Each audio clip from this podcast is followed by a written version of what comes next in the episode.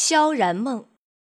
老者惊惧的回头，这才发现楼下那些围杀布杀的人早已横七竖八的躺倒在地上，也不知是生是死。奇怪的是，布莎身上依旧干净清爽，连一丝血迹也没有。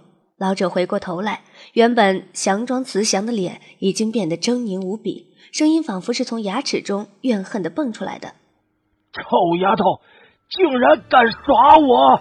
我要你的命！”我呆呆地看着离我越来越近的深红色手掌和一副扭曲的面孔，却动弹不得。楼下传来布莎的喊叫，声音竟隐隐带了些慌张。丁一，这似乎是他第一次叫我的名字。在古代，这是我第一次感到死亡离我那么的近。可是我却不想动，并非没有丝毫的恐惧，只是那突如其来的恐惧，并不能驱散我长久以来的彷徨，心中竟也有着少许的期盼。也许死了才好，这样我的灵魂就会飘回现代。跟爸爸、哥哥还有小雨团聚。然而意料中的疼痛和死亡并没有来临，我却被拥进了一个温暖的怀抱，带着少年特有的夹杂幽谷草木的清香，让我恍惚间不知自己身在何方。砰！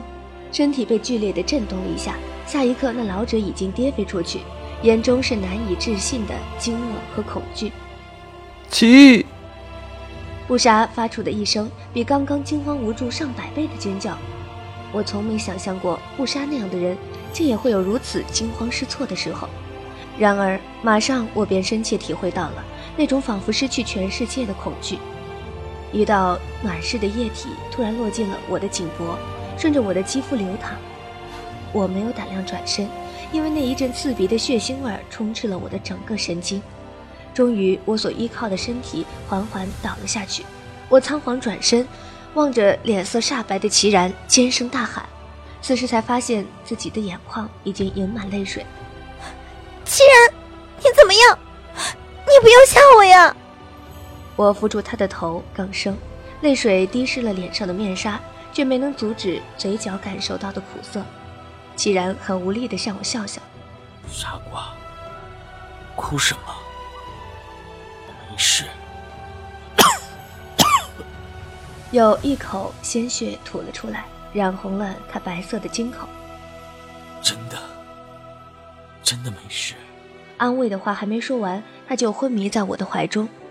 我抬头，布莎已经将楼道上所有的人都踢了下去，黑刀带着千钧恨意劈向那个有胆伤其人的老者。不杀！我大叫，声音镇定如昔。他刀是一顿，回头同样冰冷地望着我，用他充血的赤目望着我。齐然不会希望你杀人的。我扯下碍事的面纱，让狰狞的刀疤暴露在空气中，平静的道：“生平第一次，我毫无抵抗的让仇恨充斥了自己的心口。他竟说我是傻瓜，他自己才是彻头彻尾的傻瓜呢，傻到我只想将伤害他的人碎尸万段。”傻到我和布莎都不惜为了他重新背上一身的罪孽，可是我却不能仇恨，甚至不能让布莎杀人，因为那个躺倒在我怀里的烂好人，绝对不会希望我们的手沾上鲜血。救齐然要紧，我们走吧。布莎眼中的火红逐渐淡去，暴露了她眼底的无助和恐慌。她一脚将那吓得魂飞魄散的老者踢下楼，背起齐然就往下走。我一言不发地跟在后面。客栈门口，络腮胡，或者应该叫他门阔才对。他的脸色仍是苍白，胡子上沾满斑斑血迹，扶着断裂的手臂，恨声道：“不杀，你以为这么容易就能走得了吗？”大街上一个人影也没有，完全不若几个时辰前的热闹喧嚣。在门阔的身后，有不下五十的人众，穿着统一的服装，整齐划一，仿佛就等着他下令。一看他们的样子，就知道绝不是乌合之众，很有可能是改装的精锐士兵。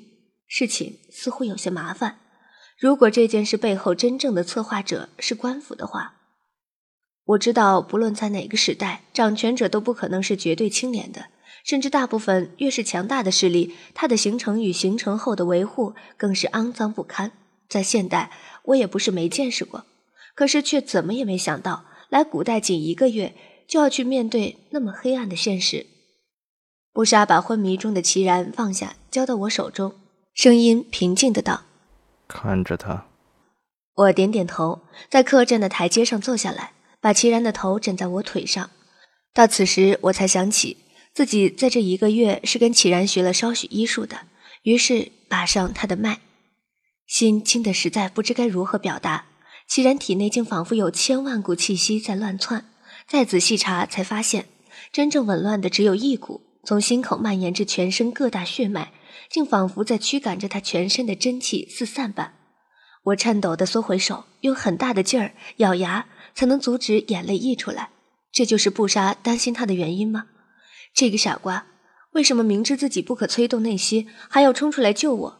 我低头看他，他的脸苍白的几乎透明，皮肤晶莹如皎洁的月光，没有一丝血色的嘴唇轻抿着，却仍是美得惊人。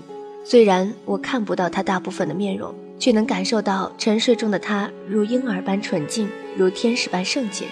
这样一个人，不可能就这样死去的。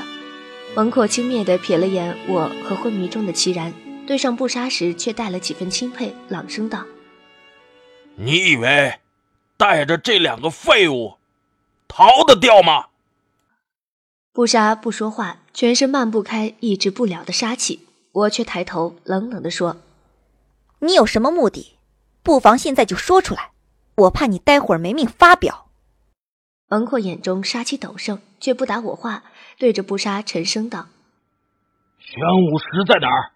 只要你交出来，我保证你们三个可以毫发无伤的离开这里。否则，你这么肯定石头在我这里？”乌沙面色不变，既不承认也不否认。哼，谁不知道玄武石原本在青竹居士谢家琪的身上？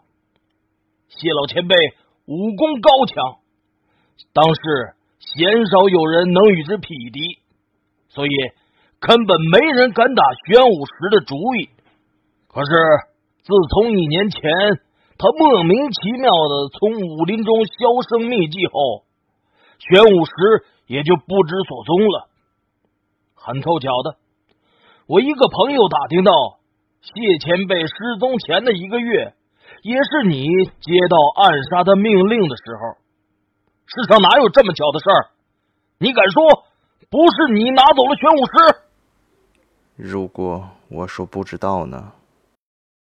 布莎淡淡的说，眼中有某些不知名的光芒在闪动，目光仿佛穿透了门廓，投向很遥远的地方，像在缅怀什么旧事，但手却握紧了刀把。门阔眼珠一转，有意的瞥了我一眼，阴险的笑道。你不杀的本事，我当然不怀疑。只要你想走，这世界上恐怕还没有拦得住你的人。可是他们两个呢？只要我拼着损失几个手下，先把其中一个抓起来，你还不是要乖乖的束手就擒？话音刚落，站在前排的几个人双手一抖，竟翻出一张挂满倒刺的渔网。果真是有备而来，布莎握着刀的手松了下来。一个昏迷不醒的废人和一个没有武功的女人，我倒是想看看，你要先保哪个？我第一次在布莎的脸上看到这种沮丧而无奈的表情，因为他看上去总是如此坚不可摧，仿佛这世界上根本没有什么事能难倒他。然而，就是这样一个骄傲如斯的人，此时此地却不得不为了我和齐然放下手中的刀。文阔大笑，